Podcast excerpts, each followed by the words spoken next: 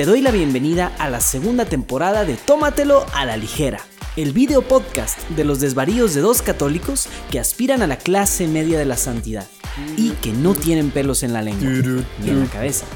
Bienvenidos. Saludos. Wow. Todavía existe esto. Todavía existe Tómatelo a ligero. Bueno, al menos la edición del episodio anual. De la versión anual. ¿Te acuerdas que al principio era de que no, vamos a echarle ganas para que sea semanal y no sé qué? anual se convirtió el, el podcast semanal. Somos el típico ejemplo de que uno no tiene que hacer propósitos de año nuevo. Oye, temas básicos que siempre decimos cuando estamos armando, armando podcast un Juan Diego Network, ¿no? Con podcasteros potenciales o con clientes o así. Lo más importante es la consistencia. Qué penoso. Para otros, para otros sí, para los que sobreabundamos en calidad. Con un episodio no anual basta. Un episodio al año basta. Oye, ¿Qué onda? Yo, yo tengo sed, aparte, aparte de estar aquí conectados de nuevo, yo tengo sed. ¿Traes algo? De una vez. ¿Qué traes? Victoria. Bueno, menos mal no saliste con una coronita. Yo tengo una Real Ale Hazy IPA. Real Ale Brewing es una cervecería de Austin, Tech. Bueno, como que afuera de Austin. Ándale. Una Hazy IPA de arribita de 6% de alcohol. Hazy son, sí sabes que es una Hazy IPA, ¿verdad? No. bueno, IPA. Las he tomado, pero que me pidas describirla no, no sabría decir. O sea, India Pale Ale, acuérdense, son amargas y, aparte aroma. Bueno, el aroma puede ser para todos lados: frutal, eh, tropical, cítrico, así fuerte, normalmente, porque el lúpulo se, les, agrega lúpulo en el proceso, digamos, al final de la hervición, de la ebullición, y eso es lo que le da el aroma. Y el lúpulo de antes le da el, amargor. Pero el tema de las hazy IPAs es que son turbias, tal cual, turbias. Eso es lo que, eso es lo que indica el nombre hazy, ¿no? Exacto. Sí, o sea, las veces hay gente que dice, ah, jugo de naranja. O, Creo que en este que acabas de echar, ya, ya se fueron como 5 o 10 de los que estaban escuchando. Pues salud, porque así es, tómatelo a ligera. Ojalá que los tres personas que nos escuchaban regresen. Si no, pues bueno, tu mamá y mi mamá, ¿no? Qué raro se siente volver a grabar, ¿no? Escucho que tu, micrófono está, está rozando muchísimo con tu cuello. Ay, me, la va, me la va a rayar. Me la va a rayar, Jera. Ese eres tú, sí. espero. Sí, soy yo. Es que no, no, no, no sé dónde dejé mi micrófono usando así, improvisando, te digo. El mío ya no sirve. O sea, sí, para empezar a grabar esto, ¿cuánto llevamos? ¿Media hora conectados? Media hora intentando hacerlo jalar, sí. Como dicen, en casa de. Casa de, de, asadero. En casa, de herrero. Asadón de palo. Completamente. Yo creo que los que somos muy citadinos, ni idea que es un asadón, ¿verdad? ¿Tú crees? ¿Sí? O sea, sí sabes qué es, ¿no? No, yo sí sé, pero porque algún día lo investigué. O sea, no porque. Ah, o sea. Pues no es algo cotidiano en la ciudad para nada. Pues no. No, yo puse en, el rancho. No hay un asadón, no sé en la tuya. Mm, no, pues no. Estaba pensando si en casa de mis papás sí hay, pero. Pero creo que no. Pero en casa de mi abuelito sí había y, con él aprendí a jalar así en el, en el campo, digamos. En mi casa de mi abuelo del asadón. Sí, en, casa de mi abuelo también. Esta generación de hombres de antes, ¿verdad? Hombres verdaderos. no como los de ahora, como somos ahora. como lo de Flakies. Somos hombres de, hombres de, celular. Oye, pues hace un año y tres semanas, el último episodio que publicamos fue en enero 6 del 2023. Ah, estamos dentro del rango para el episodio anual, entonces. Sí, exactamente. Oye, y, y dábamos ahí, platicamos de algunas, digamos, como pronósticos, predicciones, proyecciones del, del 23 y hablábamos un poquito del cierre del 24. ¿Tú te acuerdas de algo de las tuyas o no? Ni idea, pero sería interesantísimo que Jera recuperara un resumen de ellas para ver qué onda. Híjole, estamos dando mucho jale, Jera. Oye, yo me acuerdo que yo hablaba, me quejaba de cosas del 23, me quejaba de Rubnik, del manejo del Vaticano, el escándalo de Rubnik y de Sanqueta. De eso me acuerdo. Y, o sea, así porque me, me, estaba muy afectado, ¿no? Bueno, y todavía, ¿no? Y luego me acuerdo que para el 24, pues hablaba yo simplemente de la importancia de lo que yo veía como top importantes, el sínodo. Y Oye, espera, creo que ya. Creo que ya. En enero no sabías lo que supiste después acerca del sínodo. No, no tenía idea de lo que me esperaba. en muchos niveles. en muchos niveles. Oye, pues es que luego de repente, no, no sé si ahí ya sabía, creo que no. No, no en febrero o en marzo terminé yendo una semana a El Salvador con el CELAM para ser parte de la etapa continental del, del, del sínodo, apenas. O sea, esa era, iba a ser la, la novedad de algún momento de enero, que no creo que para esa grabación yo sabía. Yo estoy en que no sabías en enero todavía que, y luego, pues menos obviamente que iba a estar en Roma todo octubre del 2023 y que ahora tengo que regresar en octubre del 2024 al sínodo, digamos, a la etapa ya, pues ya ni sé. Me dan ganas de ponerle play aquí nomás para ver qué dijimos ahí como random. Yo, sabes que eh, yo cuando quedamos en, grabar esto, que literal, si no quedamos tan en caliente, no sé si hubiera armado. dije, lo voy a escuchar antes y lo veo casi dos horas. Dije, no, no hay forma, no me da la vida. Veo que hicimos al menos el título dice pronósticos 2023 y como que hicimos un repaso del 2022 de las cosas más Te digo, te digo, yo del repaso me acuerdo de lo de los abusos, no me ah, acuerdo nada más. Yo del repaso recuerdo la muerte de Benedicto XVI. Ah, bueno, acaba de pasar, exacto, acaba de pasar. Y despuesito pues se murió el cardenal Pell. Sí, bueno, bueno, bueno. A ver, pues ¿Qué hacemos? ¿Haz un, quick update de tu vida o de tu ministerio, de tus apostolados? Pero así como super el elevator pitch, 30 segundos. Va. Uno, nos mudamos en verano del 2023 a, a Dallas, Texas. Estamos en una especie de el all-in para Juan Diego Network. O funciona o no funciona dos años. Bueno, ya nos queda un año y medio. Entonces en esos andamos acá eh, agarrándole la vida en, Dallas, al sistema educativo público, a, vivir eh, pues en Estados Unidos, no, etcétera, etcétera. Bueno, ahí van saliendo buenas cosas, apenas ahí planeándose, ¿no? Dos, sí, me tocó, me tocó ir a, pues como obispo de, obispo. Fui como obispo, güey, de por sí, güey. Siempre que iba a cosas me salían ahí la gente o cuando aparecían algo criticaban porque como un güey con gorra, bla, bla, bla, que no es obispo, que no es teólogo, que no es, que no es nada, güey, ¿cómo va? Bueno, fui de los, uno de los delegados no obispos que nominó, el CELAM nominó 20 delegados no obispos, entre ellos obviamente sacerdotes religiosos, religiosas y alguno que otro laico. Y el Papa de esos 20 que nominó eh, el Papa escogió a 10. Entonces, bueno, fui uno de los 10 de Latinoamérica, del CELAM. Wow. CELAM es la conferencia del episcopado, no, la comisión del episcopado Latinoamérica. no, según yo no es conferencia. ¿eh? O sea, es una conferencia, pero el nombre es comisión, no, no conferencia. Pero bueno, de Latinoamérica y del Caribe. Pero te iba a preguntar, de esos 10 que se eligieron, ¿alguno, ¿algún otro era laico? Sí.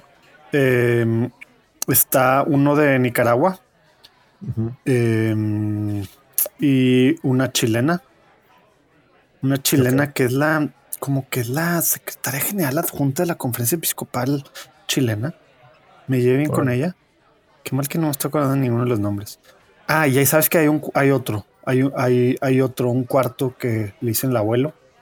Se me olvidó el apellido, pero es venezolano. El nombre y el apellido. Pues sí, bueno. X. sí, creo que somos cuatro, cuatro laicos de, Latinoamérica de los de los diez que escogió el Papa. ¿Es correcto llamarte, después de esta intervención tuya en el sínodo de la sinodalidad, ¿es correcto llamarte padre sinodal? Bueno, una cosa, no es después, ¿verdad? Estamos durante. Bueno, estamos durante. Todavía no se acaba. Después de la, Todavía después no se de la acaba. primera sesión. Después de la primera sesión. Tú sabes que así, así, así dicen güey, y, y está bien raro, pero como que hubo, hubo rollo, hubo rollo de que algunos de que no, porque pues ahora no son nomás padres, ¿no? Entonces padres y madres. Y, y, y que está raro, ¿no? Madre sinodal. Entonces como que ya mejor los sinodales. Puedes y decir, luego una, pues unos de que no, los puedes padres. decir una madre sinodal. Exacto, pero como que para algunos suena muy extraño. ¿Tú, ¿no? tú has firmado algún, algún documento, algún email que diga José Manuel de Urquidi, padre sinodal? así ya, así ya sale mi, mi handle en, en Yo Twitter, haría, Instagram yo, yo pondría eso en. LinkedIn ya, o sea, lo pondría ya. este, padre Sabes que en sinodal. LinkedIn, en LinkedIn, no, obviamente no puse padre sinodal, pero en LinkedIn agregué, ¿cómo lo puse? Sí puse algo eh, de que de, que pues, soy delegado en la Asamblea 16 Asamblea General Ordinaria del Sínodo de los Obispos. Eso sí, sí lo agregué ahora. O sea, no me si fue a finales, a finales de, del 23 o inicios. Pero bueno, pues yo creo que son mis dos updates. Obviamente hay un millón, ¿no? Pero son como que los dos updates más Ya, relevantes. Lo bueno ¿no? es que dijimos 30 segundos elevator pitch, fueron como 10 minutos, pero no está mal, porque yo hice preguntas, yo reconozco que yo te hice preguntas y cosas así. ¿Tú qué rollo? Que sí hace, intentar- hace un año estabas en St. Louis todavía, ¿no? ¿O no? Estaba en St. Cuando Louis. grabamos. Sí, todavía estaba en St. Louis, Missouri. Estabas congelándote, ¿no? Missouri. Sí, con la nieve a tope. Em, en el, en- iniciando el último semestre de la maestría en Aquinas Institute. Sí, sí, sí, la vida ha cambiado un montón. Yo, ¿Y ahora? Yo, yo estaba en St. Louis, tú estabas en Monterrey, ahora tú estás en Dallas y yo estoy en- de regreso en Guadalajara. O sea, este es un podcast cosmopolita. Uf. Uf, Y así, a ver el año que entra, ¿dónde andamos? a ¿Qué ver, andamos ¿verdad? haciendo? Pero bueno, que, mi elevator pitch. Em, en mayo terminé los estudios de maestría y regresé a Guadalajara. Me reincorporé a mi trabajo como profesor en el Instituto de Humanidades de la Universidad Panamericana. Mm, Estoy en proceso indefinido de terminar de escribir la tesis de la maestría. Pensé que ibas a decir de otra cosa, güey, de soltero, de soltero en busca de, en busca de, alguien. mi estatus permanente a menos que algo algún milagro suceda porque a estas alturas yo ya lo catalogo como milagro a menos que un milagro suceda mi estatus permanente es soltero y Permanente, a ver, a ver, tu estatus actual, güey. por- sí o sea por eso pero ah, cuando me refiero cuando digo permanente creo que a menos que un milagro suceda así va a permanecer pues Oye, y te lo te vas a poner así como de que soltero por el señor, ¿y así? O sea en, en cuanto a causa formal Hubieran visto la cara que hizo Rafa. en cuanto a causa formal no sé si el señor sería la causa formal de mi soltería pero Tú échale la culpa, ¿verdad? De seguro. Pero en parte sí, o sea, en parte sí, sí me peleo con él con e- de ese tema a veces, ¿eh? ¿Por qué soy tan picky? ¿Por qué me ¿Por dijiste qué, soy, así? ¿Por qué quiero una santa que sea la más guapa del mundo, güey? Que No, hable seis pero idiomas, es que no- que tenga doctorado en teología, ¿Por todo, qué? No, ¿por qué tu- tu listado de cosas, ¿Por güey. qué perpetúas lo- Estoy molestándote, en torno a mi persona? O sea, no. No quiero que Es tenga que eso de buscar una modelo teóloga, güey, está pero- difícil, Pero güey. no quiero eso. ¿Quién dijo que Yo no quiero una mujer que tenga doctorado en teología. No quiero una mujer que tenga doctorado en teología. Quiero una mujer que tenga doctorado en filosofía. Ah, perdón. Sí, es cierto. Eso sí está más fácil, güey. Yo estaba que sea- pensando que estaba difícil. Que sea cosa. católica, fitness, de misa diaria, dispuesta a amamantar a los hijos. Oye, pero bueno. ¿a, a cuántos? ¿A, a los 12? Los que Dios mande, los que Dios mande. Va. Oye, empezó medio raro esto, así como que estábamos muy oxidados, ¿no? Pero, Ah, bueno, pero- creo que empe- así empezábamos siempre. O sea, tú tienes, sí. romanticeas el Es pasado. la, es la utopía del pasado, Siempre ¿verdad? empezamos así, pero bueno. Así de que por todos lados. ah, sí, pero bueno, esos son los updates. ¿Por qué no le avisamos a la audiencia o le comentamos que vamos a, de qué va a tratar esto hoy? Pues, ¿de qué va a tratar? Es nuestro podcast anual, entonces puede ser de lo que pensamos que va a ser el 20 24, güey. O si quieres hablar, también podemos decir algo del 23, del cierre del 23, aunque yo creo que con que nos enfoquemos en lo que cada quien son dice de pronósticos del 24 puede ser Sí, ahí lo Suficiente. conectamos, porque si no se hace larguísimo, sí. Hay que darle pronósticos del, para el mundo desde la óptica católica para 2024. Ah, para el mundo, o sea, no relacionados directamente a la iglesia. Bueno, pues para el mundo, y la iglesia está en el mundo, el mundo está en la iglesia, depende cómo lo quieras ver. Si la iglesia, si los católicos y los cristianos somos el alma del mundo, entonces el mundo está en la iglesia, ¿verdad? Ah, estoy poniendo metafísico. Pero. Me acordé, me acordé de tu amigo Sam. Como decía Dilexit Mundum, ¿no? Dilexit Mundum, amar al mundo, sí. Oye, no, pero. Sí, 2024. ¿Quieres empezar tú? ¿Quieres aventarte tu primer pronóstico? No, dale, dale, ya empezaste, güey. Pues si vas a, hablar del mundo, pues a ver. Yo pensaría. uno, de mis, pronósticos 2024 es. El segundo semestre del año eh, eh, entre las elecciones en México, que son mm. cuando el primero de junio, creo, 2 de junio, a inicios de junio. Sí, eso es, todavía es el primer semestre. El junio es primer semestre. Ah, claro, junio es mes 6 todavía. Bueno, pero el aftermath vendrá en, el segundo. Eh, entre las elecciones en México, las elecciones en Estados Unidos que están para noviembre y la segunda sesión del sínodo de la sinodalidad para octubre creo que el mundo católico, sobre todo online, va a ser un hervidero de malos entendidos, calumnias, insultos, excomunicaciones de Twitter, excomuniones de Twitter. Pero, en base a qué dices estas cosas, güey. Es muy aventurado de tu parte decir eso. Acusaciones de herejía al Papa. ¿Cómo se te puede ocurrir tal cosa loca, güey? Creo que el mundo entre, entre elecciones en el mundo, en el, mundo. Oye, pero a ver, explica, ¿por qué, ¿por qué crees que las mexicanas también? O sea, ya no está Verástegui, ¿no? Digo, a, menos de que siga un rato echándole a, echando, bueno, echándole eh, eh, a, todo el mundo y diciendo que, que así como le robaron a AMLO, porque él ya aceptó eso, ¿verdad? Entonces ya se puso del lado de AMLO. O sea, validó, digamos, el discurso de que a AMLO le robaron la vez pasada. Sí, sí, que le robó eh, Calderón. Lo confirmó, etcétera, ¿verdad? Se subió el trenecito eso y atacando a Sochi, la única que pues que queda, digamos, de la oposición. ¿Tú crees que vaya a seguir haciendo ruido con los católicos? Pues ya, ya, ya murió esa campaña o esa pre-campaña antes de nacer. Entonces, no, ni, ni tampoco creo pues que, su pre. Pues no hay ni quien irle. La campaña haya hecho ruido, haya hecho mucha mella en, el católico. Pero ¿por qué crees entonces que en, que en México va a afectar esto? O sea, los católicos, pues, o sea, las dos tienen mucho rollo, ¿no? Sí, Va a ser el mal menor en cuanto a la conciencia de cada quien, a ver qué rollo, ¿no? O el mejor bien posible. Es, que, bueno, hay una distinción clave, ¿eh? no es lo mismo mal menor que bien posible. Por eso dije oh. Sí, por eso. Hay, hay, mucho católico que va a votar en su mente pensando que está eligiendo un mal menor, lo cual sería equivocado desde, desde la óptica moral, porque no es listo elegir nunca un mal. Hay que buscar siempre elegir un bien y por lo tanto hay que buscar el bien posible. Pero ¿por qué creo que se va a prestar para muchísimo? Porque pues va a haber católicos que van a apoyar al partido oficial, y van a tratar de justificar sus posturas. Va a haber católicos que van a buscar apoyar la oposición y van a tratar de justificar sus posturas.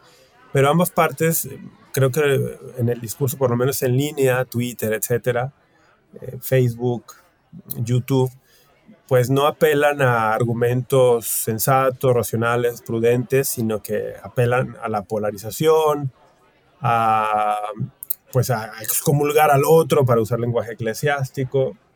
Y creo que eso, como va a coincidir una parte de las campañas con las campañas de Estados Unidos, que influyen muchísimo en la opinión pública mexicana y donde hay temas también que tocan el corazón, el nervio de lo que es los católicos en la vida pública, pues no veo posibilidad de que no haya ánimos súper exacerbados.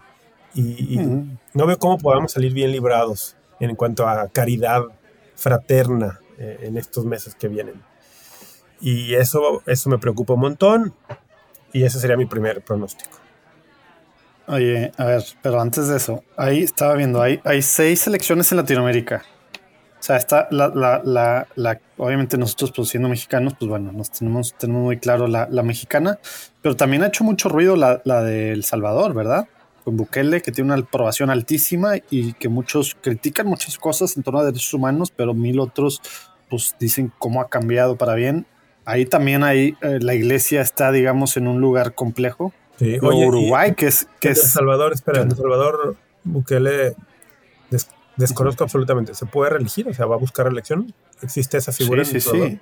Sí, ah, y es el presidente con, con la popularidad más alta del mundo al año en el que está en el poder. O sea, eso es otro rollo. Em, entonces, bueno, está, ahí y ahí la iglesia. No, no es Nicaragua, Nicaragua no hay. Ah, pensé que estabas hablando del Salvador y te confundí. No, Nicaragua, pues pregúntale a Ortega. Eh, Por eso, no, hay elecciones en Nicaragua. A ver, cuándo quiere reelegirse. Eh, ¿Qué más decía? Ahí la iglesia está complicado su lugar. El Salvador y con toda la historia, ¿verdad? De, atropellos y demás de antes, ¿verdad? Y los mártires de los 80, 70, bueno, desde San Oscar Romero. ¿ah? Romero, y, Y los 80 que hubo varios jesuitas, etcétera. Y pues los atropellos ahora los derechos humanos, pero pues que económicamente y la seguridad ha incrementado cañón, ¿verdad? Pero luego también está Panamá en mayo, República Dominicana en mayo, México en junio, Uruguay en octubre, que Uruguay pues es uno de los países, digamos, más o menos católicos de Latinoamérica. Y luego, pues Venezuela, parece que va a haber elecciones el segundo semestre, no está muy claro nada, como que es un, ah, claro. un, rollo ahí fuerte, ¿verdad? Como que parece que, que, de la oposición que han terminado los últimos exiliados o en la cárcel, pues parece que se está rearmando algo, pues a ver qué, pero, pero hay buenas cosas, pues, va a estar interesante y en todos estos lugares, pues la iglesia de alguna forma, pues bueno, eh, digo, no oficialmente, ¿verdad? Pero tiene sus posturas, ¿verdad? No, y nos, surge a los católicos recuperar, bueno, no sé si recuperar porque no sé si alguna vez lo, hemos tenido, más allá de los documentos oficiales, pero nos, surge a los católicos... El rol, el papel, ¿o Asumir nuestro rol en las, en las democracias incipientes de Latinoamérica. Pero hablas los católicos, las personas, ¿verdad? No hablas de la jerarquía, la institución, así todos dirían ah, católico. pero eso pues no se puede en México, o sea, cualquier bautizado en general, cualquier bautizado en general. Bueno, en México, o sea, hasta donde le permite el marco legal a, los ministros ordenados. Pues, empezar pero a los bautizados, asumir nuestro rol porque seguimos muy empañales en cuanto a participación democrática, seguimos pensando que... Y de involucrarnos, ¿no? Que, que votar ya es suficiente. Y sigue habiendo muy malas concepciones de lo que significa una separación iglesia-estado, lo que significa un estado laico, o sea... Estaría interesante entrarle al integrismo y a todo eso, ¿no? Pero, siento, que, siento que, nos viene bien, nos vendría bien asumir, asumir mejores roles en esto. Ahora, pues cada vez que hay ciclo electoral es una oportunidad más para buscar hacerlo mejor, ¿verdad? Entonces... Aunque ¿Te que nos invitaron hace algunos años a dar una conferencia en Durango? ¿Cuándo fue? El voto católico. ¿Cuándo fue eso? Pues yo creo que el 20, ¿no? 21. No, en las elecciones intermedias del 21, yo creo. ¿22? Las del 21. Las elecciones intermedias del 21 nos invitaron a dar ah. una, una sesión de... de que era que empezábamos diciendo no existe el voto católico, no caigan en manipulaciones. ya, oye, pero hay páginas que así se llaman, ¿no? Votocatólico.algo. Saludos a la gente involucrada. Saludos, no lo recomiendo para nada. Saludos. yo, sabes que yo estoy suscrito en, algunas cosas y, se me hace, digo, se me hace interesante. Bueno, ahí está. Urquide las, apoya, yo no. No, no estoy recomendando, nomás estoy, pues, yo estoy suscrito de todos los colores, sabores, etcétera, Y de todos intento sacar algo. Oye, pues pero las elecciones en España, Estados Unidos lo sacaste muy, muy así nada más parece que si alguna cosa terrible no pasa, porque, porque un, dato que vi ahora, hace 25 años Bill Clinton fue presidente en Estados Unidos. Estamos viejos. Todavía, ahorita, es más joven que los dos que quieren ser presidentes, güey. ¿Cómo? ¿Cómo? Sí, pues tan, Clinton es más joven que, que, Biden y que Trump. Y fue presidente hace 25 años. La cara de. ¿Cuántos años tiene Biden y Trump? Están arriba de 80. pegándole a los 80. Están, bueno, no, según yo, arriba no.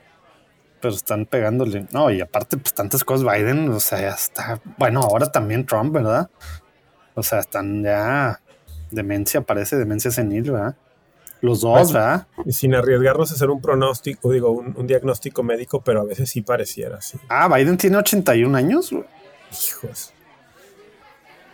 Bueno, todo parece indicar que ellos dos van a ser los y Trump candidatos. tiene 7-7. ¿no? pues sí, digo, ya que se salió O sea, los, de Santis, ahora New Hampshire, eh, los republicanos no han elegido oficialmente candidato. pues ya nada más queda, nada más queda, no, pues ninguno de los dos, están, están ahorita, digamos, las primarias. Los demócratas Eh, también. Pues Claro. O sea, no, sí, no ratifican inmediatamente al presidente no, en funciones. No, de hecho hubo un rollo, por ejemplo, ahora que estamos grabando esto, ayer hubo la New Hampshire y ahí se pusieron rebeldes el DNC, que son los demócratas, y, y castigaron, no salen las boletas de votar por los demócratas Biden, pero hubo write-off, o sea, writing, mejor dicho, entonces lo escribieron y de todos nos ganó con creo que 90 o algo así. Pero ¿por qué no sale? Pero no hay ninguna fuerte. No, pues hubo un tema legal, así como en otros dos estados se está peleando que aparezcan las boletas de, de las primarias Trump. Eh, hay, hay mil, mil temas pasando, ¿no? O sea, cualquiera de los dos llegando, O sea, hay- aparte o va a estar Hay viejo, precandidatos demócratas oficialmente contendiendo. ninguno fuerte. O sea, es como que nada más un, un medio un chiste. Pero no, o sea, no hubo una. Se esperaba que Michelle Obama a lo mejor saliera o que saliera uno de los gobernadores pero medio está otra vez Bernie que- Sanders así. No, Gavin, no, pues está más todavía más ruco.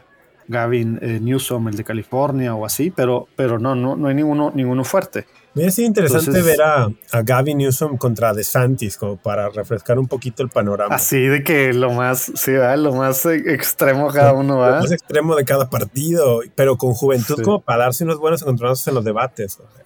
Sí. No, y aparte, bueno, el problema de, de Santis es que, que no es, no es muy bueno en la, digamos, con, con las cámaras y micrófono, ¿no? Sí, Entonces no. por eso nunca aprendió. Pero, pero yo he oído gente que dice que es muy buen católico, muy buena persona, mil, mil rollos sí. Y luego oyes de otra gente que dice que pues es el diablo mismo, ¿verdad? Entonces, pues es bueno, ahí. Sí, yo no sé si es verdad, pero alguien de California, de California, de Florida, Ajá. que según esto lo conoce, me dijo que es caballero de Colón. Anda.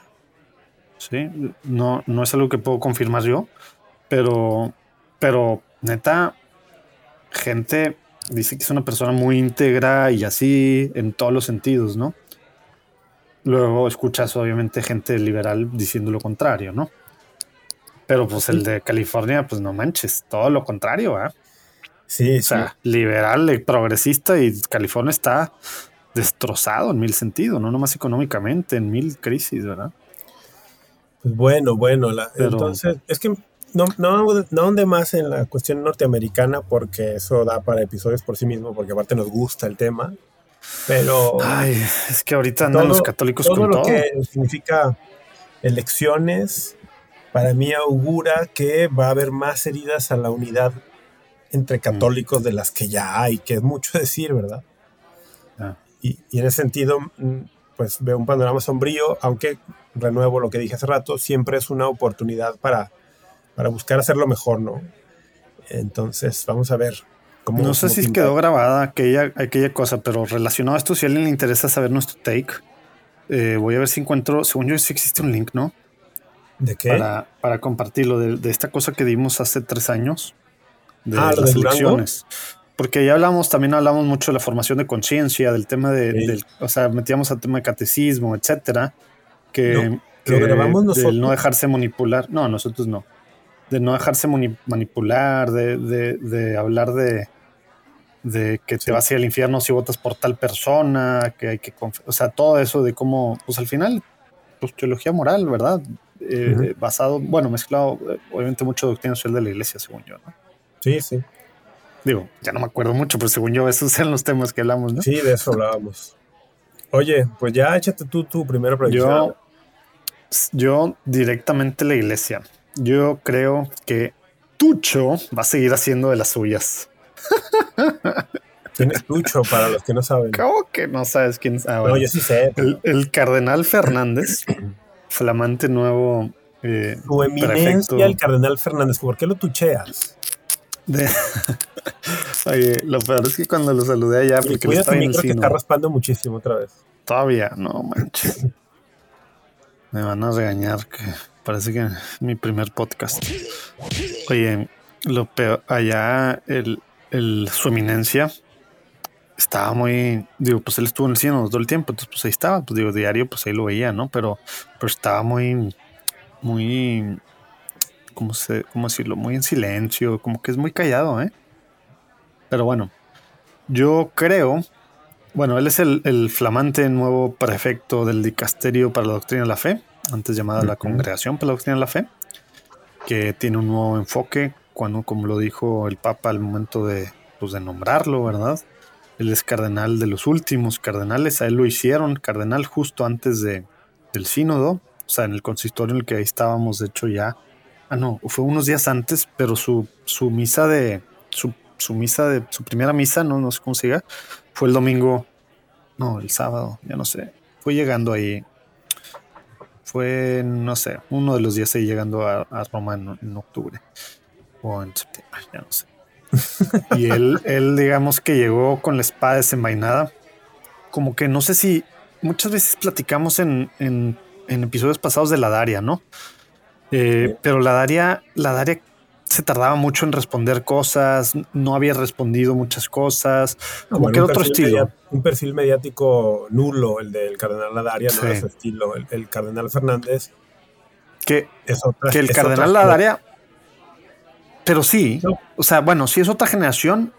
Es otra generación y el cardenal Fernández es totalmente mediático, o sea, tiene, tiene redes sociales, las utiliza, él da entrevistas al por mayor es otro perfil. El cardenal Ladaria rara vez daba una entrevista. Sí, que él venía desde Ratzinger, ¿verdad? Digo, desde Benedicto, perdón. Era el sub, el sub, ¿verdad? Era, el subsecretario en el tiempo del cardenal Müller. Exacto, con Müller y así. Y, y eh, digo, jesuita Ladaria. Era, un puesto ahí, sí. bueno, era uno de los, digamos, ahí, ahí importantes, digamos, pero, pero luego como que tuvo una tuvo una época pues, pues como que sin mucho ruido, ¿no? Como que ataques de los. un perfil mucho más bajo, un perfil mucho más bajo. Sí. Y ataques de un lado, de los conservadores diciendo que no se movía para castigar, digamos, a, a, pues a, los, a los abusos litúrgicos, a cosas de liberales, etcétera, etcétera.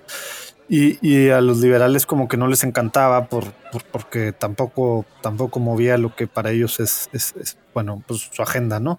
Entonces como que era un perfil ahí que al final no se movió mucho, no se movió mucho, hubo muy pocas, muy pocos escritos de muchas cosas, promulgaciones del, del, bueno, de la congregación de la doctrina la fe. Y ahora ya con siendo, siendo el DDF desde Predicate Evangelium y ahora con este nuevo impulso, el Papa pone a, Fernández, que él estuvo en Argentina, ¿verdad? Y pues no sé cuántas cientos de entrevistas ya lleva y empezó, ¿verdad? O sea, literal, a todo mundo le da entrevistas de izquierda, de derecha, de cualquier lado. No es exagerado decir que son cientos. No, no, o sea, empezó con todo. Y. Oye, eh, pero. ¿Qué? No, vas, vas, vas, sigue, termina tu idea. No, o sea, el, tema es que empezó contestando dudas de hace años. Eh, y, y, luego aclarando más cosas desde el principio, ¿verdad? Ves tú las fechas de las cartas que no se dieron a conocer en ese momento pero, pero después, muchas ni siquiera por él, ¿verdad? Simplemente como reacciona que los, los, que habían presentado las dudas, eh, pues, pues, las hicieron públicas, empezó con todo a responder por todos lados y a, y aclarar cosas y demás. Y eso pues ha causado mucho ruido, a muchos no les gusta, a otros les está gustando mucho, ¿verdad? Porque está aclarando, entrándole a muchos temas difíciles con, de, de una forma muy pastoral y explicando con mucha claridad para, para, para muchos eso, ¿no? Y, yo creo que así va a seguir, ¿no? Cuando en tu pronóstico dices que va a seguir haciendo de las suyas, o sea, ¿a qué te refieres? O sea, va a seguir, va a seguir haciendo, por ejemplo, queda muy claro, fiducia supplicans, ¿no?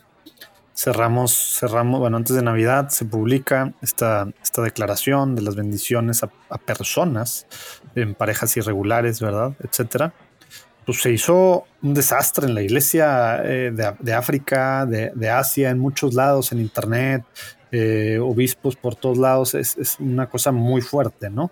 En muchos sentidos. Más allá de entrarle ahorita al tema del fondo, que estaría divertido. Ahorita no, porque eso ameritaría mucho. Pero sí, estaría muy divertido y, a lo mejor debemos de hacerlo después, ¿no? Así como eso, creo que, que, va, que va a seguir haciendo cosas. Cada una de las cosas que ha publicado, que ha dicho, desde la primera dubia contestada. Eh, y, bueno, y parece que pronto, muy, muy, muy pronto, dicen rumores, eh, va a haber algo importante también. Eh, bueno, él dijo en una entrevista, él dijo en una entrevista que esos sectores de la iglesia, esos católicos que son muy dados a pues a reaccionar de manera a veces desproporcionada, dijo que podían estar un tanto tranquilos, porque no vendrían nuevos documentos que escandalizarían en, las, en los siguientes meses. Al menos eso dijo. Aunque en la misma entrevista anunció que está preparando un documento sobre la dignidad humana. Exacto. Que, vamos, estos, estos sectores de la iglesia que yo denomino reaccionarios, que pues ya viven en una especie de, esquizofrenia espiritual, de solamente buscando de qué escandalizarse cada día, pues el solo hecho de escucharlo mencionar que está preparando un nuevo documento les erizó la piel, ¿no? Les puso los pelos de punta. Y más de, un tema tan así, después de todo lo que ha pasado en los últimos años lado de la Pontificia Academia para la Vida, parece estar muy consciente, el cardenal Fernández parece estar muy consciente de lo que su llegada al dicasterio ha representado, lo que sus intervenciones recientes han provocado, y parece estar muy consciente de las reacciones en, en los medios de Internet y en el continente digital y él mismo dice, pueden estar tranquilos, o sea, yo creo que él puede, él mide muy bien las aguas, sabe, sabe cómo reacciona la gente. Cuando dice, pueden estar tranquilos, yo pensaría que por lo menos el primer semestre del año de su parte eh, será, algo, será algo calmado. Pues ahí está un pronóstico de Rafa. Yo tengo el contrario. Yo creo que va a seguir saliendo en todos lados, ya sea por, publicaciones o ahora, ¿verdad?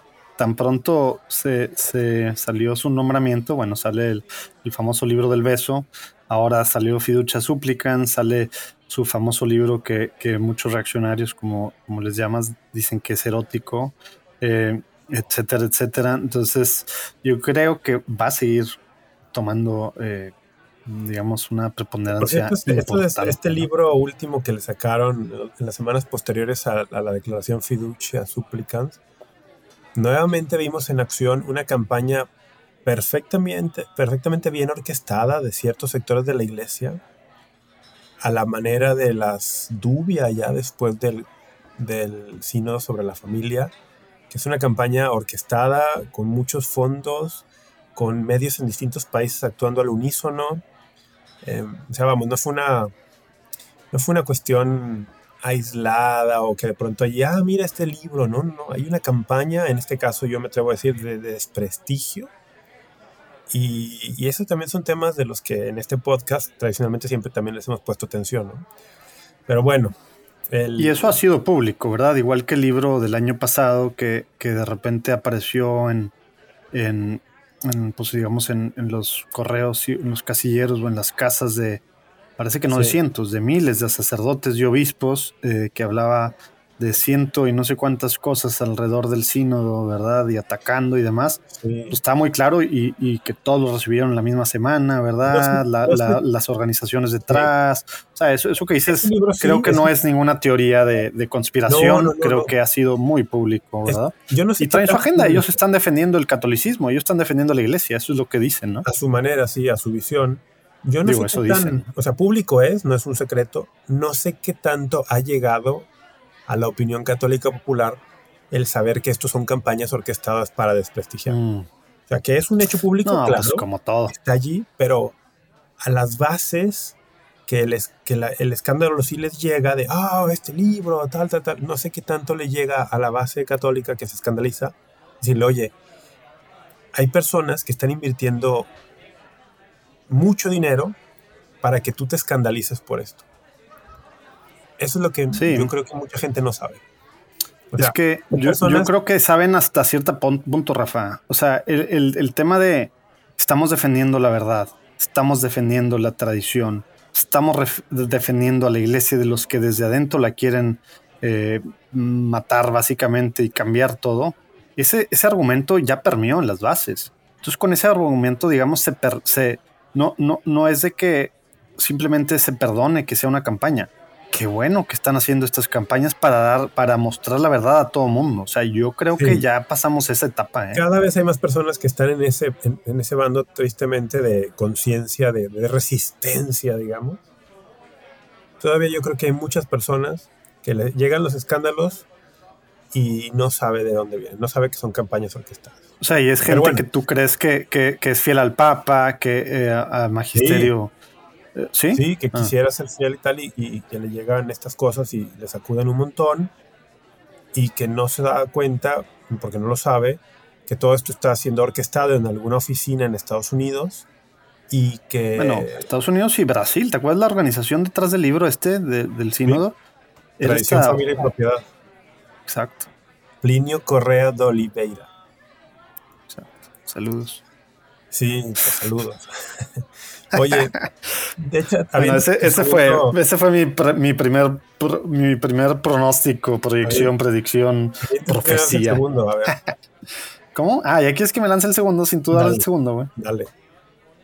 Bueno, pues yo he puesto lo de las elecciones dividen a la iglesia, pero, pero eso, yo creo que este año, y me voy a guardar a lo bueno para el final, yo, pero, pero esto yo creo que este año va a ser más importante de lo que muchos piensan respecto al cisma eh, alemán. Ah, yo también tenía una predicción de eso. A ver, pero dame. ¿Ah, sí. o sea, ya ves que, creo que estamos en, de acuerdo que, materialmente hay, hay, hay, hay cisma de, muchos obispos, ¿no? La conferencia episcopal alemana, etcétera, tal.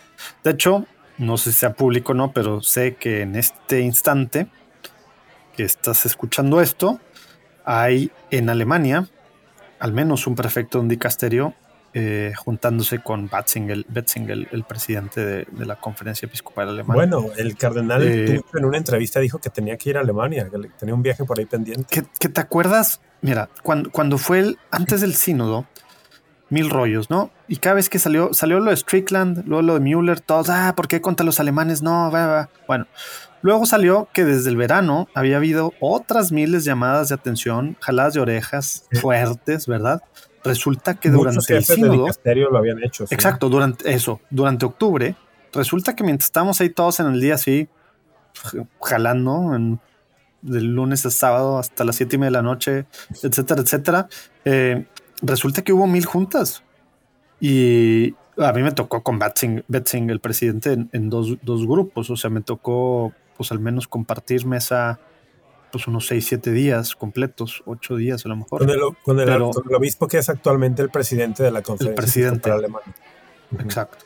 Eh, pero resulta que ahí hubo mil llamadas de atención. Ahí hubo, en ese momento hubo una carta que no sé si la lista está buenísima del Papa a unas eh, mujeres que fueron, digamos, hechas a un lado del camino sinodal alemán eh, y al pueblo de Dios, hablándole sobre ellas, criticando bien duro el Papa a los obispos a los obispos alemanes diciendo que ellas estaban bien. O sea, se ha movido mucho, el mucho, ha sido muy directo el Papa, pero como es, como trata de hacerlo, pues ha tratado de, evitar el cisma, digamos, formal y, de, todas las formas.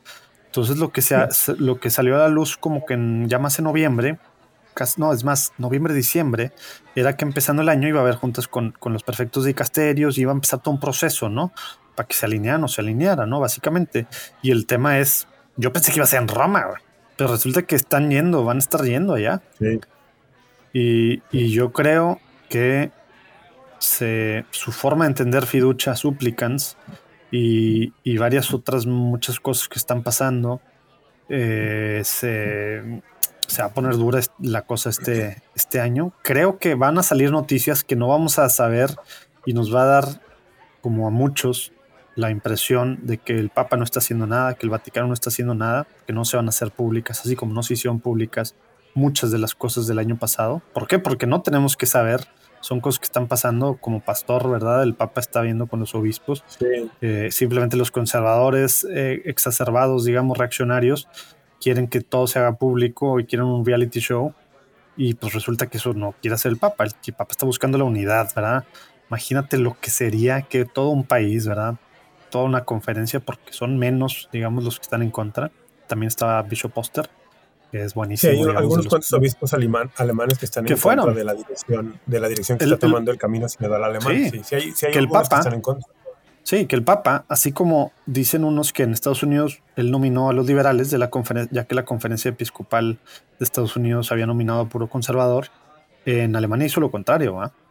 en Alemania eh, la conferencia episcopal alemana pues nominó para el sínodo a, a, pues, pueblo liberal así que quieren cambiar todo y que quieren aparte colgarse la bandera del sínodo para decir que lo que ellos están haciendo es un sínodo cuando el Papa ya les dijo mil veces eh, eh, eso de democracia, eso, no es. eso de, de, todos esos cambios, eso no es un sínodo.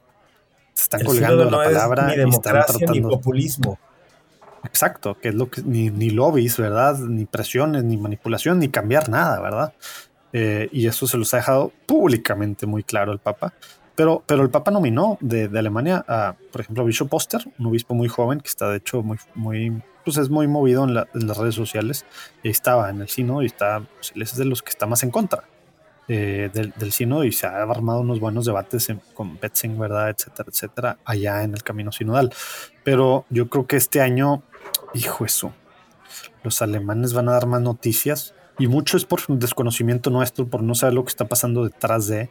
Y nos vamos a enterar como es costumbre después, pero pues se va a aprovechar mucho este estos ruidos y cosas que van a estar. Va a haber, creo que, mucho abuso en Alemania en cuanto a fiducia supplicans y, y vamos a ver también ahí qué papel juega Tucho, ¿no? Vamos a ver. Oye, pues para seguir en la línea, mi segunda proyección tenía que ver con eso también.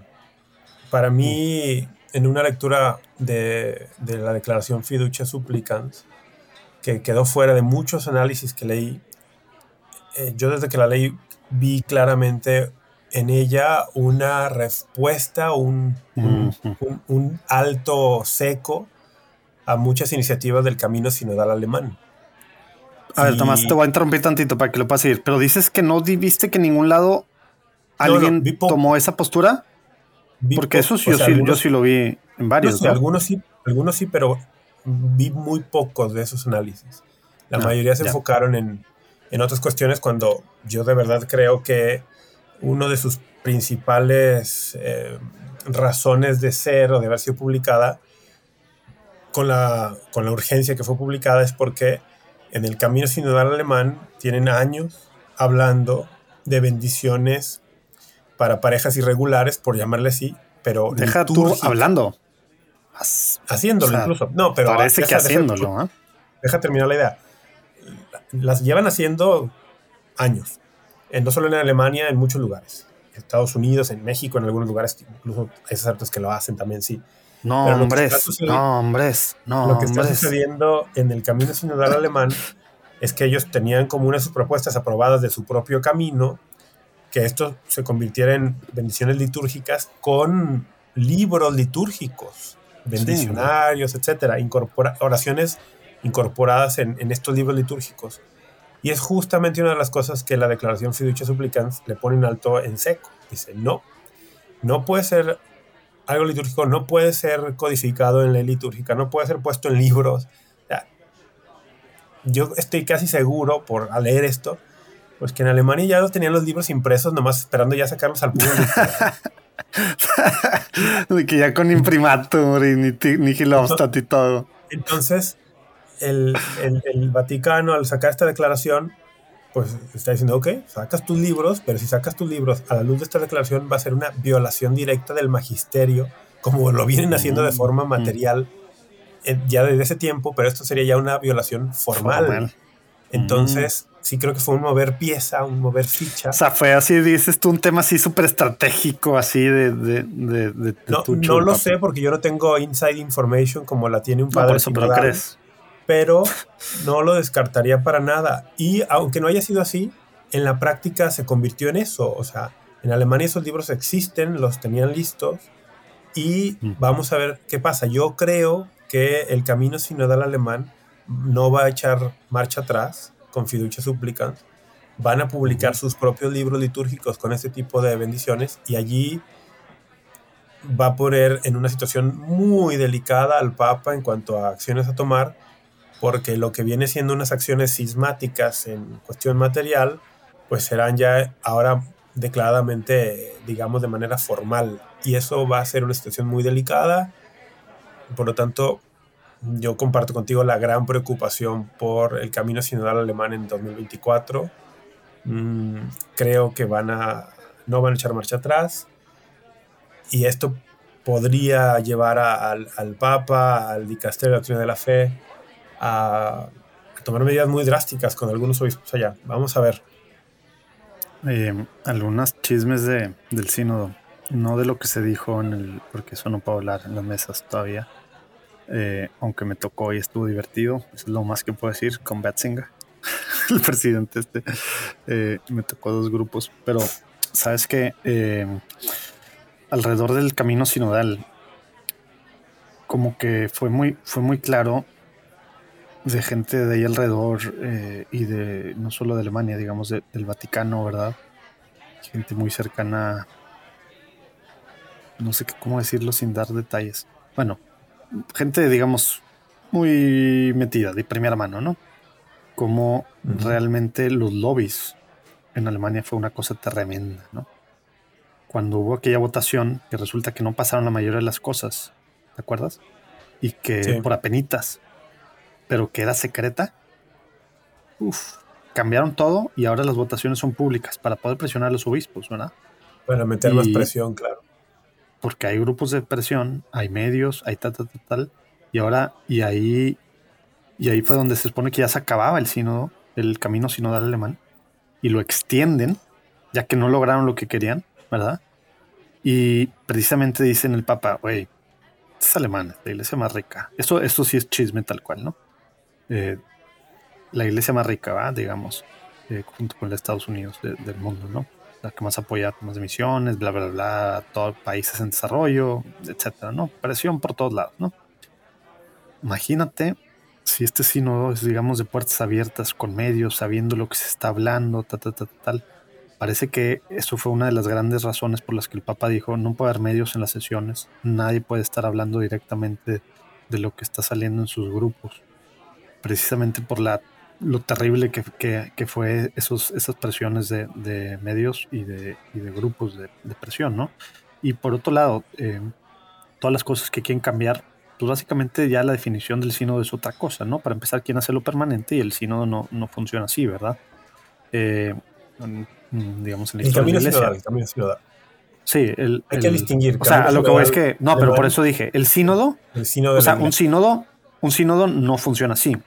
Entonces el camino sinodal cielo permanente pues deja de ser un sínodo eh, en todo el sentido, aunque ya lo es, ¿verdad? Y ellos quieren decir que es un sínodo y quieren que tenga facultades que, que, no, que, no, que no tiene un sínodo en la iglesia católica, ¿no? Que no puede tener, ¿verdad? Que es, que es, que es simplemente, básicamente al final, nuestro documento que vayamos a votar a finales de octubre es de que, pues es recomendaciones al Papa y el Papa va a hacer lo que quiera. Así como después del de Sínodo de la Amazonía, que la mayoría votó y le recomendó al Papa aprobar a los viri probati, ¿te acuerdas? A, los, a los sacerdotes, digamos, pues casados. Ordenar a eh, hombres casados al sacerdote. Ordenar, sí. Y él dijo, no, no, no, fue un desastre. Eh, también por eso ahora dicen que en base a eso el sínodo es de la sinodalidad para aprender a ser sínodo, a sentarnos. Hubo un desastre, parece ahí en, en esos temas y muchos muy en contra, se, se, enojaron mucho con el Papa porque no le dio para eso, aunque todos la mayoría votó que sí. Pero regresando a Alemania, este tema de, este tema de, de, que están cambiando, involucrando, digamos, a, laicos en cosas que tal cual le corresponde son los obispos, etcétera, etcétera, pues es una cosa seria. Y cuando veía números, alguien me compartió por allá los, los números, alguien muy cercano. No, no es invento esto que te voy a decir. Los números, o sea, no, no es al centavo, pero es muy cercano, ¿no? Se supone que hay alrededor de 800 mil personas ¿sí? contratadas por la Iglesia Católica en Alemania. ¿sí? Igual estoy exagerando, igual son 700, pero por ahí, por ahí. ¿no? Sí, pues es como en Estados Unidos. Acuérdate que todo el mundo es contratado, no existe voluntarios, ¿verdad? No es como en nuestros países de Latinoamérica, etc. Bueno, eh, entonces la cantidad, a lo mejor le estoy agregando un cero, ¿no? Ya me sonó demasiado. Pues me parece demasiado, es casi un millón en, un, País, en un país que no, llega a ah, bueno, entonces, millones de habitantes. Pero sí, sí tiene... Y bueno, voy a revisar las, las, porque ya, que lo, ya que lo dije sonó muy mal. No, pues el tema es uno en cada 60 personas sería contratado por la iglesia en Alemania. El, el, tema sí, a lo mejor es que será 80 mil o qué. No, pero es que no tiene sentido lo que voy a decir después entonces, porque luego parte de, de, las cosas es cuántos católicos van a misa.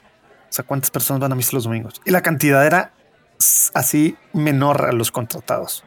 ¿Será que, güey? O sea, ¿qué es esto? ¿Quiénes son los que están contratados? Gente no practicante. Eh, es un trabajo más, ¿verdad? No, o sea, y son los que quieren cambiar las cosas, ¿verdad? La, organización está ZD, ¿qué es? CD, no sé qué. Eh, etcétera, etcétera. Entonces, como que es, es, es, un desastre, no tiene ningún sentido todo lo que están tratando de hacer, ¿no? Y iba a decir un par de cosas más, pero ya me estoy alargando del, del, camino sino alemán, pero, pero sí, como que todo lo que está pasando, yo no dudo que vaya a explotar. Tú tienes muy concretas, se me hace muy maquiavélicas, pero pues también muy inteligentes, ¿verdad? Si acaso pensó así estratégicamente para parar. ¿Te acuerdas que ese argumento lo dio este, este Rodrigo Guerra hace, unas, hace unos años cuando el Papa habló de de, las uniones civiles eh, entre personas del mismo sexo. ¿Te acuerdas? El mismo argumento que acabas de decir, que era para parar precisamente. No, no me eh, bueno, es que a mí me tocó entrevistarlo para una cosa que, hicimos en Detroit Catholic. cuando Tomón se escandalizó por lo que el Papa dijo y dijo que es lo tuyo. Ah, lo mismo de parar este rollo, es la forma de parar que no se habla de matrimonio, no se habla de sacramento, obviamente, y ahí decía que era la forma de pararlo y daba sus razones, pues mucho más a detalle, mucho más inteligente, obviamente, que es doctor en filosofía, etcétera, etcétera. Sin duda más inteligente. Sin duda, varias vueltas. Oye, iba a decir me da, güey, pero se me hace que a ti también, ¿no? ¿Qué? que, que iba a decir que me da varias vueltas, pero se me hace que a ti también te da al menos una vuelta, ¿no? El doctor Rodrigo Guerra. Sí. El doctor Rodrigo Guerra, bueno, vamos, no soy digno ni de desatarle la correa de los sandalias. Hereje. Oye, bueno, entonces ya fue tu segundo. ¿Dices una tercera? Sí, tercera. en estas? La segunda sesión del sínodo sobre la sinodalidad en octubre mm, va a tener presente un padre sinodal de Monterrey, Nuevo León. esa, es la, predicción, güey. A ver si a ver si no está escuchando Ceci. Lo resulta que que, no se cumple, güey. No me da permiso para ir. Mi predicción es que vas a ir al sínodo. Oye, no, a ver, es un hecho, es un hecho, a menos que algo extraordinario suceda. No, pero sí, quisiera algo. Yo creo que el sínodo, mm, en su documento final, ¿cómo se llama? ¿Relación final o.? Tengo idea. No sé cómo se llama, bueno. El documento final. no leí el manual de padres sinodales. el, documento final que se le entregará al Papa y el Papa hará con él lo que quiera. Que estás consciente que el Papa puede tomarlo tal cual está y firmarlo y decir, lo publico como exhortación apostólica magisterial y, O puede añadirle o quitarle cosas, o puede no. O puede no hacer nada, Puede no hacer nada. Puede no haber exhortación bueno, Yo pensaría que ese documento mmm, va a dejar decepcionados a muchos, en, tanto en el lado progresista. ¿Para qué lado? Ah. Tanto en el lado progresista como en el lado conservador. Así fue ahora, güey. Entonces, creo que va a dejar decepcionados a muchos en ambos lados. Y por lo tanto. ¿Y tienes, ¿Tienes predicciones más concretas de por qué o no? No, Ah, anímate, aviéntate a decir algo. No tengo, o sea, no tengo, no, sé qué va a pasar, no sé cómo. Para empezar, ¿leíste el documento de, la, primera sesión? O sea, el documento que, votamos la primera sesión o no? Sí, sí lo leí. ¿Completo? Di la verdad. Sí. Oye, y es en base a ese documento que tú estás pensando esto. Es que me, me quedó muy claro que había mucha tensión interna en los temas escabrosos y que el ejercicio de sinodalidad no se logró porque apenas estamos como aprendiendo y, no pasamos de dos facciones y estira y afloja y el documento pues fue una redacción de compromiso, ¿no? Como para quedar ahí en medio. No veo, wow. no veo cómo pueda cambiar esto para, para la siguiente sesión a menos que hubiese una conversión, así como que obra del Espíritu Santo que puede suceder y que les cambiara el corazón a los... Alguna vez creo que ha sucedido eso en la iglesia. Sí, sí, o sea, que el Espíritu llegara y les cambiara el corazón como para escuchar la intención del Papa de aprender a caminar en, en sinodalidad, a caminar juntos, y, dejar las facciones. No veo que eso vaya a suceder. Por lo tanto, creo que el documento va a reflejar eso. En ese sentido, lo que voy a decir va a sonar... O sea, tú dices que va a ser un punto medio chafo. Eh, sí, o sea, lo que voy a decir va a sonar muy fuerte. ¿eh? En este sentido... Sí, pues lo que has dicho ya me estoy mordiendo la lengua de contestarte. Bueno, pero, sí. o sea, en este sentido, los que... Si alguno pensaba, no sé, que después de dos sesiones del sínodo, eh, toda la iglesia iba a, irse a la cama y a despertar, a amanecer ya sinodal, pues no. Esto es apenas como el pequeño primer paso de un camino que el Papa quiere que empecemos a andar, pero como primero y pequeñísimo paso, eh, desde la óptica de, de fines últimos, va a parecer un gran fracaso Mm. porque no deja de haber facciones y eso no es la sinodalidad. En, el, en la segunda sesión de octubre va a seguir habiendo facciones y eso no es la sinodalidad y desde esa óptica habrá sido un fracaso. Desde una óptica de largo plazo, desde la óptica en la que Dios trabaja en lo oculto, no será un fracaso para mí, porque pues es el primer paso precisamente, ¿no? Empezamos a echar una gran maquinaria muy pesada a andar pero desde un punto de vista sí podría parecer que va a ser un gran fracaso porque si no, no se logró sinodalidad, no salimos de las facciones, el documento refleja un compromiso entre dos extremos, no necesariamente un camino sinodal, y, para muchos van a, van a creo que los, los, reportes de prensa y tal van a ser ah, fracaso, tal. En el largo plazo, en el esquema con visión sobrenatural, no será un fracaso, ¿va? Pero para muchos mi predicción final, si lo tengo que resumir en una, frase, sería en noviembre, en los primeros de noviembre, o no sé cuándo va a salir el documento, mediados de noviembre, no sé. ¿Nada del Papa? No, güey. No, no, no, el del reporte final. Eh, ah, sale el último día del, del sínodo, o sea, a finales de octubre. Todavía. Ok, bueno, entonces los primeros días de noviembre, cuando se publique esto y lo, empiecen a reportar los medios sobre esto, los headlines muchos headlines, sobre todo, bueno, no, en los dos, en cualquier parte del mundo, van a decir fracaso. Yo no creo que sea un fracaso, pero creo que eso se va a reportar. Creo que le fuiste moderando, güey, porque empezaste diciendo que sí era un fracaso. No, o sea, en el sentido del, corto, del corto plazo, del inmediatismo. Sí, luego ya le metiste esa, güey, pero eso... no se logró, no se logró y seguimos viendo facciones y no sinodalidad. Pero dijiste que, que es un primer paso. Exacto, dijiste que era un fracaso en tema de sinodalidad por las facciones que siguen existiendo. Yo creo que, y eso a lo mejor sería interesante un, un episodio, güey creo que vamos a empezar como todas las temporadas, ¿no? Siempre diciendo que sí, futuro episodio, nunca llegamos. nunca, nunca hemos retomado un tema que hayamos anunciado. no sé que dos, tres veces. Oye, no, fuera de broma. Eh, no se van a ir nunca las facciones en la iglesia. Ese no es el punto. Si alguien está pensando eso que dijiste tú, que esto, la sinodalidad desaparece las facciones, eh, que eso quiere decir que esté el Espíritu Santo, güey. No, güey, ese no es el punto. Exactamente ese no es el punto el Espíritu nunca se va, el Espíritu nunca se va. No, pero tú dijiste que, no iba a haber sinodalidad porque había, seguía habiendo facciones. Bueno, pues yo, digo que eso no, eso no superar, es. Sí implica superar la visión de facciones. No, no, no. Es, caminar, en lo que nos une. Eh, simplemente es caminar en lo que nos une sabiendo y que hay esas tensiones. Y por eso, ah, si tú ves el documento. tener una facción. No, bueno. Pero esa es la cosa. Las, facciones, Las facciones. Las facciones. digo, las facciones no, están dispuestas a caminar en el terreno común. A ver, somos católicos, ¿verdad? Entonces, eso es algo que, que pues que, va a ser, ¿verdad? Antes, obviamente, quienes no caminaban se les, se les excomulgaba o, algo. Ahora, pues, a ver qué, qué, pasa, ¿no? Pero, pero a lo que yo voy, el tema de, de, de lo que al final estamos aprendiendo a, reaprendiendo a, es precisamente a jalar en lo que nos une y tener muy claro las diferencias, las tensiones, ¿verdad? Y ver en medio de estas tensiones a dónde nos está llamando el Espíritu Santo a caminar, a ir, ¿verdad? A seguir a lo mejor nomás estudiando, discutiendo, ¿verdad? Y pues bueno, ahí va a seguir habiendo equipos, ¿verdad? ¿Por qué? Porque hay diferentes posiciones.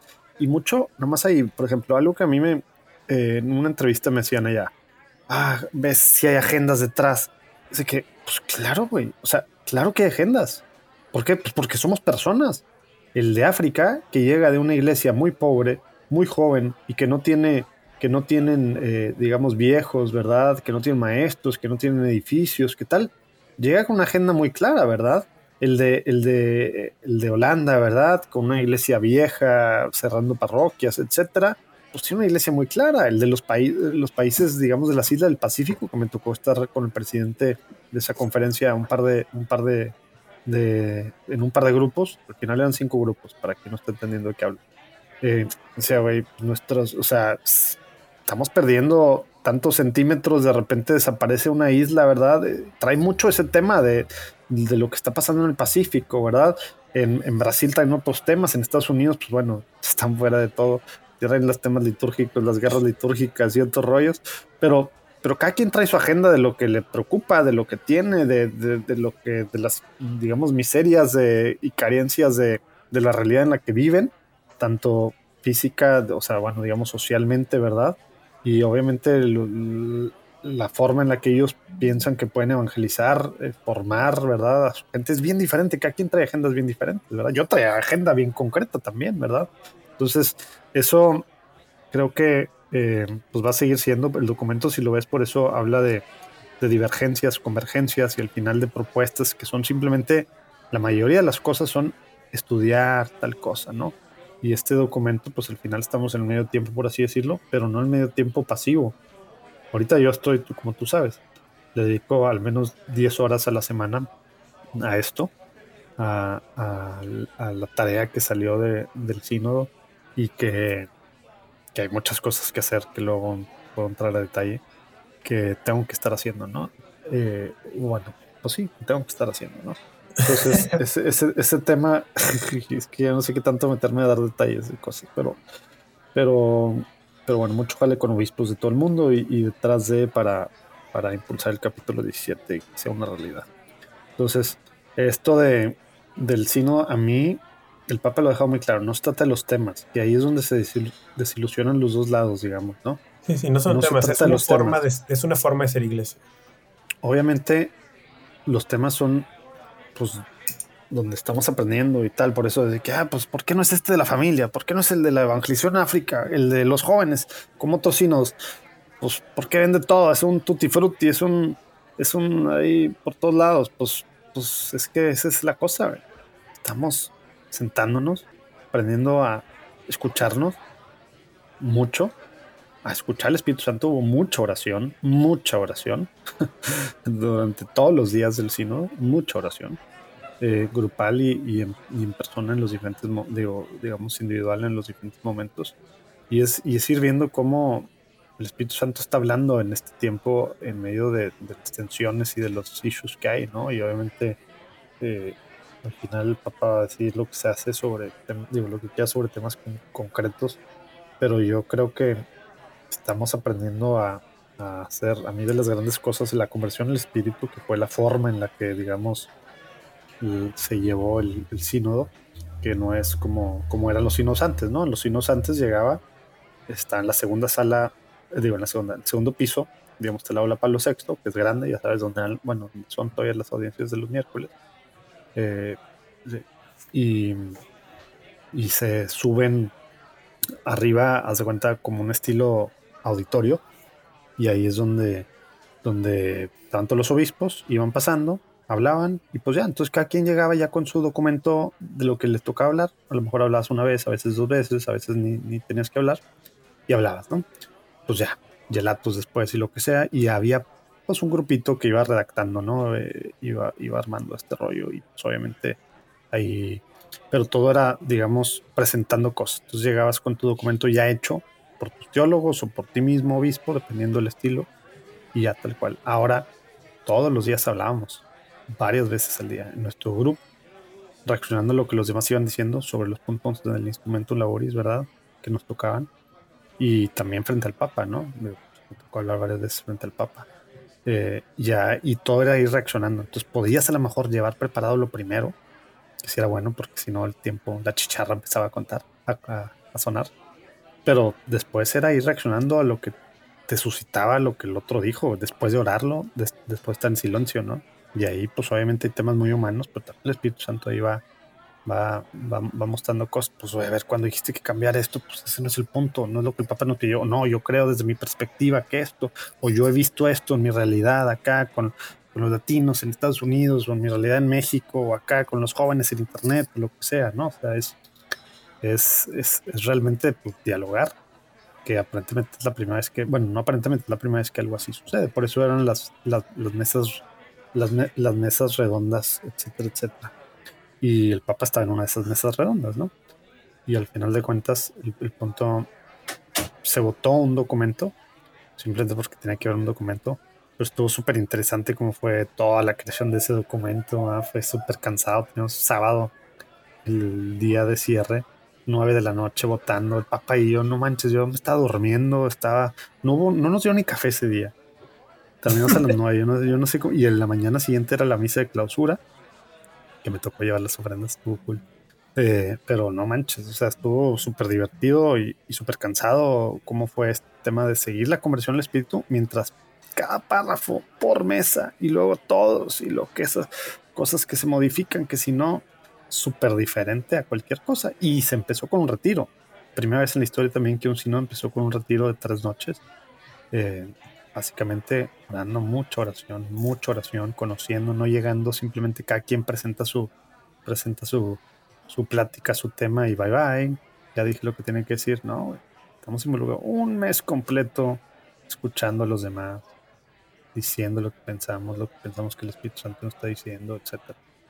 Entonces, bueno, etcétera, etcétera, ¿no? Pero, pero sí, el, el último día, o sea, después de las elecciones, las elecciones, las votaciones estas del, documento final, sobre todo los liberales estaban bien, bien molestos. Muy molestos. Muy, muy molestos. Todos los conservadores con los que yo hablé estaban muy contentos. Porque había muchos miedos, también la mayoría infundados. Sí, había mucho temor ahí en muchas cosas. Pero, pero, pero los conservadores de que, ah, pues, está súper decente el documento. ¿no? O sea, está bien, quisiéramos a lo mejor más cosas, pero ya, lo firmo. y si este es el final casi, ¿no? Y los liberales estaban muy molestos, muy molestos. Por, y estoy hablando de liberales en diferentes aspectos, ¿no? Sí, sí. Sobre todo más, por, más progresistas, digamos. Entonces, Oye, pues, pues, bueno, a ver ahora. Y los medios como que lo agarraron raro, ¿no? Uf, bueno, o sea, pero no, no dijeron que fue un fracaso, como que dijeron, los medios progresistas dijeron que se quedó muy corto, que no le entró, que qué mal, que las mujeres no, que el sacerdocio, que los homosexuales, que bla, bla, bla. Pero en lo general, o sea, no se habló mal del documento. ¿eh? Sí, o sea, tampoco se habló mucho. No, pues como que estaba este rollo allá, allá, pues bueno, pues me tocó varias veces cenar, comer, chéves con, con reporteros. Era de que, está de flojer esto. Sí, porque todo el mundo tiene miedo a entrevistas. Nadie puede ir. O sea, no pueden estar adentro. Pueden estarse cuenta en el momento de las oraciones en la mañana, de las oraciones grupales, y al momento de, digamos, de inaugurar cada módulo, que hay testimonio. Por ejemplo, la única vez que yo aparezco hablando frente al Papa en, en un en, en, Vatican News y así, era un momento de los que se llaman de testimonio de apertura de un módulo nuevo del instrumento en la voz, Volve 3. Eh, y ahí, y ahí es donde están. pues podían estar una vez a la semana, dos horas, una hora y media allá adentro. Y nadie quería darles entrevistas porque pensaban que iban a estar rompiendo algo, ¿no? Sí, para, sí daban entrevistas porque no Es un formato nada friendly, ¿no? Nada amigable. Sí, por eso estaban de que, Oye, para ir cerrando, para que no se nos haga súper, súper largo el episodio, te faltaba una, una predicción a ti. Yo pienso que algo que también da para otro episodio, pero, pero pues lo que estoy haciendo ahora y para básicamente lo que fui. Y llegamos al, llegamos al sínodo con, con una frase básicamente en el instrumento Laboris alrededor de la misión en Internet, ¿no? Salimos con un capítulo completo, el capítulo 17, que se llama tal cual La misión en el ambiente digital, ¿no? Ahora, con todas las cosas que estamos haciendo eh, a nivel local, local, con dioses de todo el mundo, conferencias. Yo creo que, que reconocer, o sea, que la iglesia ya despertó fue una cosa súper interesante y esto creo que sí puedo platicarlos de mi experiencia así. Ir viendo cómo iba cambiando, cómo iba, cómo iba la asamblea acogiendo el tema. Al principio tener miedo y decir, ah, es que este internet es un desastre, la gente pierde el tiempo. Básicamente, digo, ahí tengo, lo, que iba diciendo en las diferentes participaciones, que intervenciones que tuve, ¿no? Pero la conciencia, uno, no es un instrumento, es un lugar, es, un, es, una cultura la que hay que encontrar, ¿no? Que hay que ir al encuentro, como nos llama el, Papa, ¿no? Es, no, no son herramientas. Dos, no es la comunicación de antes. No es como pues, los avisos parroquiales. Ya, es que yo sí eh, estoy en internet porque ahí en la diócesis posteamos cuando hay misas o del próximo evento. Pues esa es la comunicación unidireccional de antes, ¿verdad? De, de emisores y receptores la conciencia de que Internet es un nuevo territorio, una nueva frontera de emisión, logró entrar súper cool. Y fue súper interesante ir viendo cómo yo iba probando cosas en mis grupos pequeños. Y luego ya para las aportaciones, digamos, las intervenciones grandes, pues medio que iba ahí, pues lo que funcionaba y obviamente luego platicando porque se iba acercando, se fueron, se fueron aliando gente. Eh, y conocí a mucha gente y ahora me llevo con gente que nunca pensé, ni conocía, ni, nunca pensé llevarme. Súper cool. Pero esta conciencia de que, a ver, 20 siglos no le hemos tenido miedo a ir de misiones allá donde no está Dios, sin saber qué iba a pasar. Iba un misionero, no sabía si se lo iban a comer, si lo iban a matar o si la cultura iba a ser demasiado pagana, súper atractiva, que a lo mejor se iba a perder, digamos. No sabíamos, simplemente se les enviaba. Y llegaban, ¿y qué hacían? No llegaban a biblazos a hablarle ahí San Francisco Javier en español, ¿verdad? Los de la India pues no, llegaba, aprendía el idioma, veía la cultura, identificaba las semillas del verbo, veía qué rollo, ¿verdad? O de la verdad. Inculturalización. Inculturación. Y llegaba y tal, y luego ya les llevaba, les mostraba, les presentaba a Cristo, ¿verdad? Pero, pero llegaba y se metía para empezar, sin miedo, ¿verdad? Y aprendiendo qué rollo con, no, no llegaba a gritarles que se arrepientan en español, pues aprendía el idioma, si no, no lo entendían, etcétera, etcétera. Y ahora, ¿qué estamos haciendo? Queremos, queremos evangelizar, queremos meternos, misionar, en, como dijiste, el continente digital. Pues hay que aprender el lenguaje. Es una cultura, hay que meterse y encontrar la cultura ahí donde está. ¿Dónde está la gente ahora? En sus aparatejos horas y horas, cada vez más estudios, ¿no? Horas y horas de los días, de sus días están en internet. Sí. Y lo que yo decía ahí, eh, están, podemos decir lo que sea, están perdiendo el tiempo, son las adicciones. Pues están buscando algo. Están buscando sentido, amor, la verdad, a Dios sin saberlo. Tenemos que ir ahí, tenemos que presentarles a Cristo. Y por atracción, ¿verdad? Que regresen a la iglesia o que vayan a la iglesia que vayan a los sacramentos esa conciencia creo que, creo que entró, va entrando, no es nada fácil. Muchos dicen que fue la gran novedad de la hacia adentro del sínodo, este, este capítulo 17, pero hacia afuera, cero ruido, apenas. Bueno, ayer no te pasé, ayer se logró que salieran dos páginas, algo súper importante para esto. El observatorio romano. Ah, sí, sí, sí, me lo así van a estar, ¿Sí te lo mandé? Ah, sí. Y así van a estar saliendo cosas. Pero pero como que no, no, no hay mucha conciencia de qué significa. Y luego esto es tema de presupuestos, de tecnología de carro, no, no es de fierros.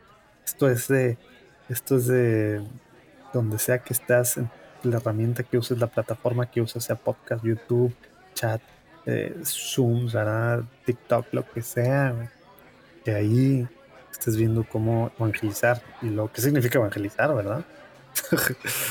a hoy en día, ¿verdad? Porque que alguna vez lo platicamos, ¿no? O no sé si lo platicamos alguna vez, pero a ver, algo que, en un libro que me, gusta de que se llama, ¿cómo se llama? Eh, From Christendom to Apostolic Mission. Eh, empiezan a, empieza Monsignor Shia diciendo cómo hace pues, casi 100 años, si es Luis ya decía, ¿no? Que, que antes, imagínate, hace 100 años, ahora todavía más que ya no era como antes, esto de evangelizar, ¿no? Que ahora era la labor, obviamente el cristiano, no, no católico, el cristiano no católico. Él decía que ahora la labor de evangelizar pues, era bien difícil porque antes pues era como el cortejo, ¿no? Estás convenciendo a la novia y pues todo es nuevo y tal y pues no te conoce, ¿va? Pero dice, o sea, con los paganos pues así era, ¿no? Ahora todo mundo, al menos en Occidente, ha escuchado hablar de Jesús, piensa que conoce a Jesús, sabe algo, piensa que conoce a la iglesia. Con todos nuestros regazones que hemos hecho, con todas las terribles cosas que seguimos haciendo, con la imagen que tienen de Jesús, de la iglesia. Es como tal cual él, ponía como, como reconquistar una divorciada, que ya sabe todo mugrero.